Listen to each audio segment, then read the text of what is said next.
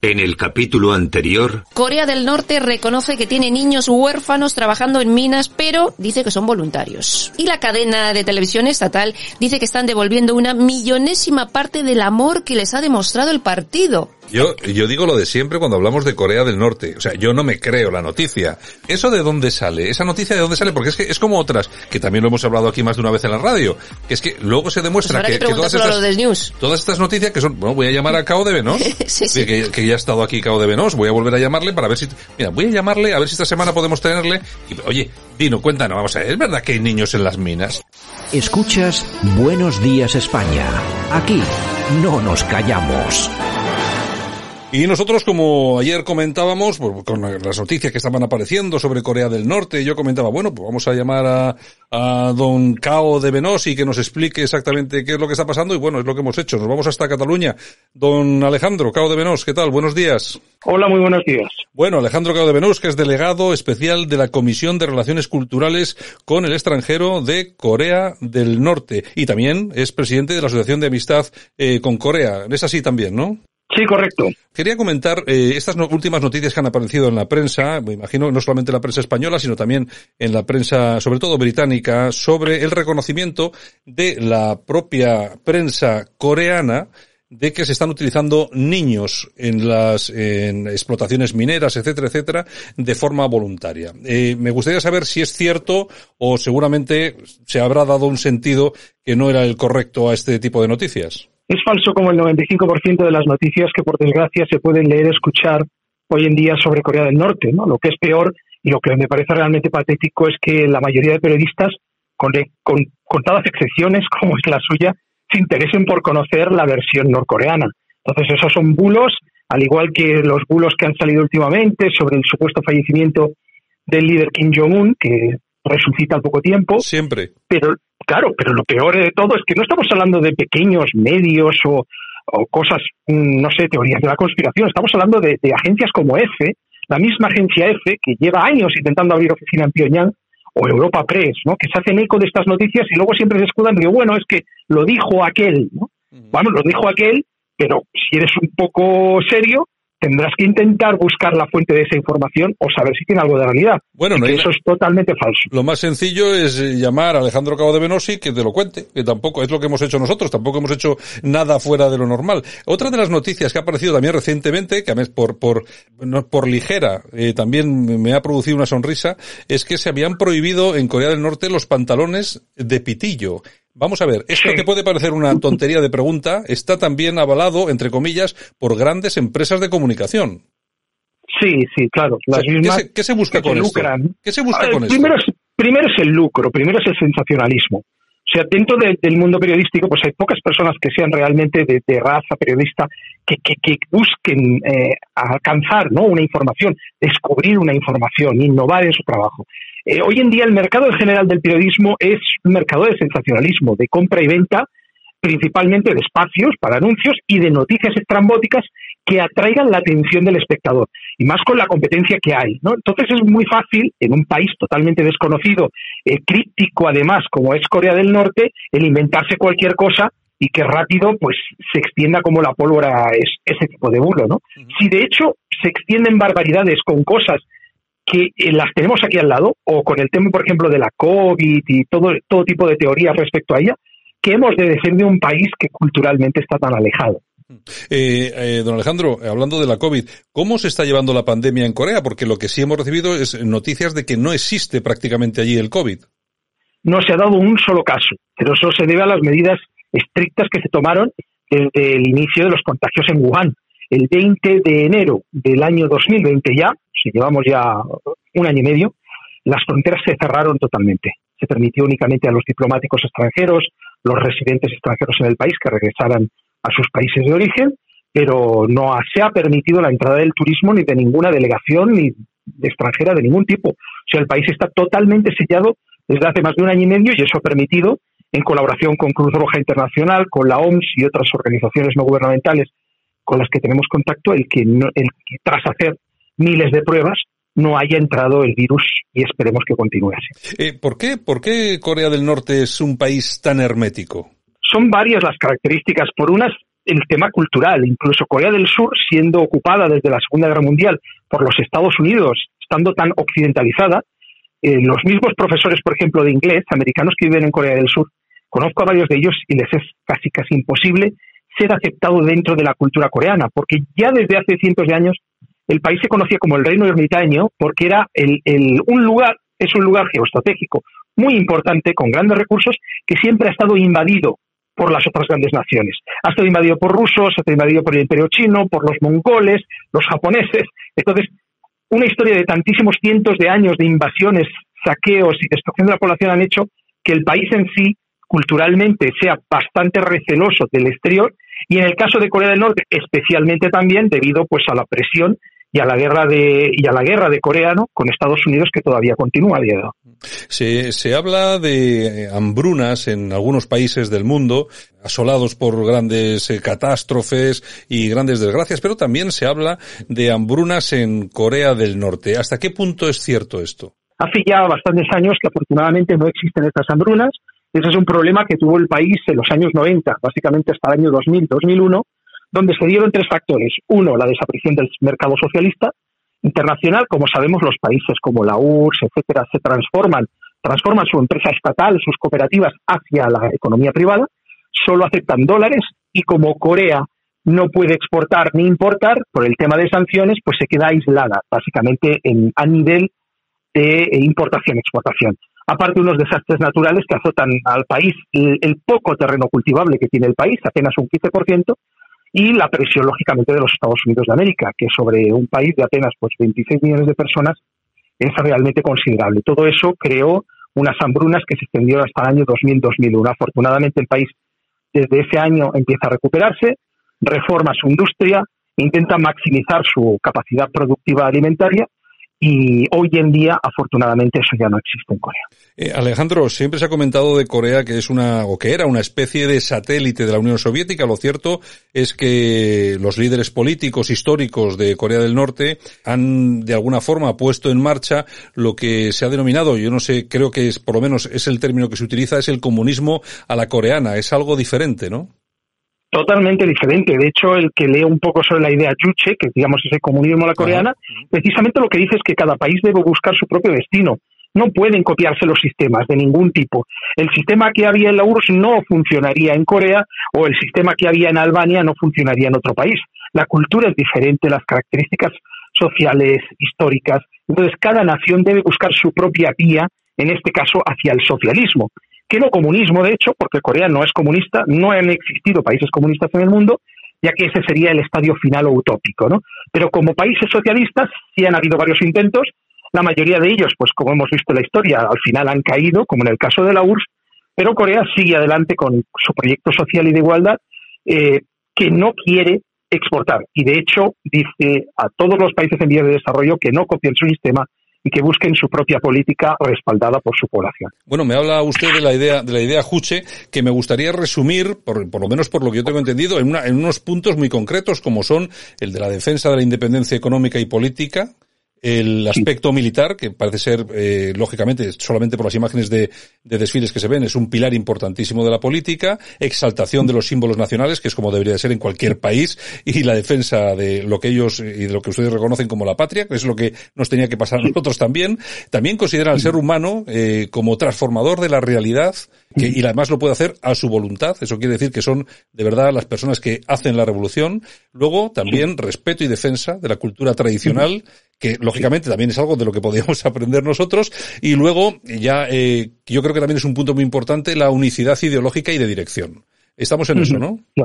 Cierto, cierto. Todo eso es correcto dentro de la idea Chuche. Eh, eso no, no quita que es un sistema totalmente democrático, donde desde el, el Parlamento Nacional eh, con más de 680 diputados, como eh, un Parlamento provincial está votado por eh, los ciudadanos. A partir de 17 años, cualquier persona puede votar y ser votado como representante del pueblo. O sea, existe una unidad ideológica respecto a la dirección que tiene la nación, pero no existe una dictadura, como dicen muchos ignorantes, ¿no? que ni se ha leído la Constitución, ni sabe que hay elecciones democráticas cada cinco años. Es decir, que ahí lo que es indiscutible es el liderazgo, pero que luego en, la base cada uno puede eh, promoverse de forma individual o partidaria para ser elegido, ¿no? Sí, porque de hecho la persona que se presenta en las elecciones no es que se presente cualquiera o porque a lo mejor tenga un respaldo económico, financiero, como sucede en el capitalismo, ¿no? Donde se requieren eh, no solo una capacidad de firmas, sino eh, luego va a depender mucho tu éxito o no, eh, dependiendo de la campaña publicitaria que puedas hacer, ¿no? Y el dinero o las empresas que tengas detrás tuyo. En Corea eso no sucede así. Las personas que se presentan, los individuales, son votados o sea, son elegidos por el mismo pueblo. La persona que tiene, digamos, más firmas, más apoyo de los vecinos, es el que se presenta a las listas, básicamente. Entonces, existe un sistema socialista. Dentro del sistema hay tres partidos que fueron los que diseñaron, eh, digamos, la, nación después de la ocupación japonesa, y luego hay candidatos independientes, y son los que configuran el, el destino de la nación. Pero incluso el liderazgo actualmente de Kim Jong-un tiene que ser votado cada cinco años por esos mismos representantes que como digo actualmente son más de 680. Eh, hablábamos del, del, hermetismo de Corea, bueno, eh, hermetismo hasta cierto punto porque no fue, el, por lo menos eh, el, su líder, no fue lo suficientemente hermético como para llegar incluso a acuerdos con, con Trump. ¿Se ha notado la salida de Trump de, de la presidencia de Estados Unidos? Pues sí, la verdad, porque esperábamos por lo menos que hubiera algo de continuidad respecto a los avances que se habían hecho. De hecho, Corea sigue eh, tenía imponiendo su automoratoria de no lanzamiento de misiles intercontinentales ni de pruebas nucleares. Llevamos ya prácticamente, creo que son dos años y medio, con esa moratoria que fue eh, lo que se prometió a Estados Unidos a cambio de que Estados Unidos diera también algún paso hacia el levantamiento de sanciones. Entonces, Corea ha cumplido, de hecho sigue cumpliendo esa automoratoria impuesta. Estados Unidos no ha hecho absolutamente nada y por lo visto con el nuevo presidente Biden volvemos a las andadas de Obama, a, los, a las amenazas de invasión y a, la presión y al incremento de las sanciones, así que no se ve el futuro cercano nada positivo. En todo caso, ustedes eh, siguen teniendo sus misiles, claro. Sí, por supuesto. Misiles intercontinentales que pueden golpear cualquier lugar del mundo, ya sea 20.000, 30.000 kilómetros de distancia. Son misiles que salen fuera de la atmósfera terrestre, o sea, misiles, digamos, espaciales, vuelven a entrar y pueden golpear pues cualquier objetivo militar y luego tiene la capacidad de armamento termonuclear o conocida como bomba de hidrógeno, que son armas atómicas más potentes que las habituales, que pueden llegar a 100 o 1000 veces el poder destructivo de un arma normal. Es una tecnología que solo tienen muy pocos países como China, Rusia o Francia, por ejemplo. Usted me, me, comentaba en una entrevista que tuvimos ya hace bastante tiempo, en la anterior crisis, que Estados Unidos con Corea. Usted me comentaba que el primer sitio donde se podría bombardear, donde podían llegar los misiles coreanos, creo que me dijo usted que era la isla de Guam. Sí, porque es una isla que de hecho Estados Unidos utiliza para imponer su control sobre Asia y más ahora con la situación que tienen en el mar sur de China y el intento de y bueno, se empezó sobre todo con Obama, ¿no? Estaba obsesionado realmente por controlar la zona de Asia-Pacífico y está realmente muy militarizado. En el caso de Guam, pues es una de las islas precisamente con bases militares norteamericanas más cercanas. Obviamente, eh, todavía más cercana es Corea del Sur, ¿no? que tiene todas sus bases militares y hay misiles nucleares norteamericanos ubicados en Corea del Sur. Entonces, ante una eventual ah, ah, amenaza o a un ataque de Estados Unidos contra Corea del Norte, primero se eliminarían las bases en Corea del Sur, después las de Japón y Guam, que son las más cercanas. Ahora, si Estados Unidos su bombardeo pues fuera al estilo de Irak, o sea, un intento de, destrucción masiva del país. De hecho, lo dijo Trump que iba a borrar Corea del Norte de la faz de la Tierra. Si eso se intentara, pues entonces sí que se respondería sobre ciudades norteamericanas. A nivel internacional, Corea, ¿qué socios estratégicos tiene, eh, más allá de China, claro? Ninguno, ninguno, ni siquiera China. China es un país que ha estado apoyando las sanciones propias promovidas por Estados Unidos desde hace prácticamente 20 años. O sea, China fue de los primeros países, de hecho, que impuso sanciones contra Corea del Norte. Entonces, eh, Corea en sí depende de sí misma.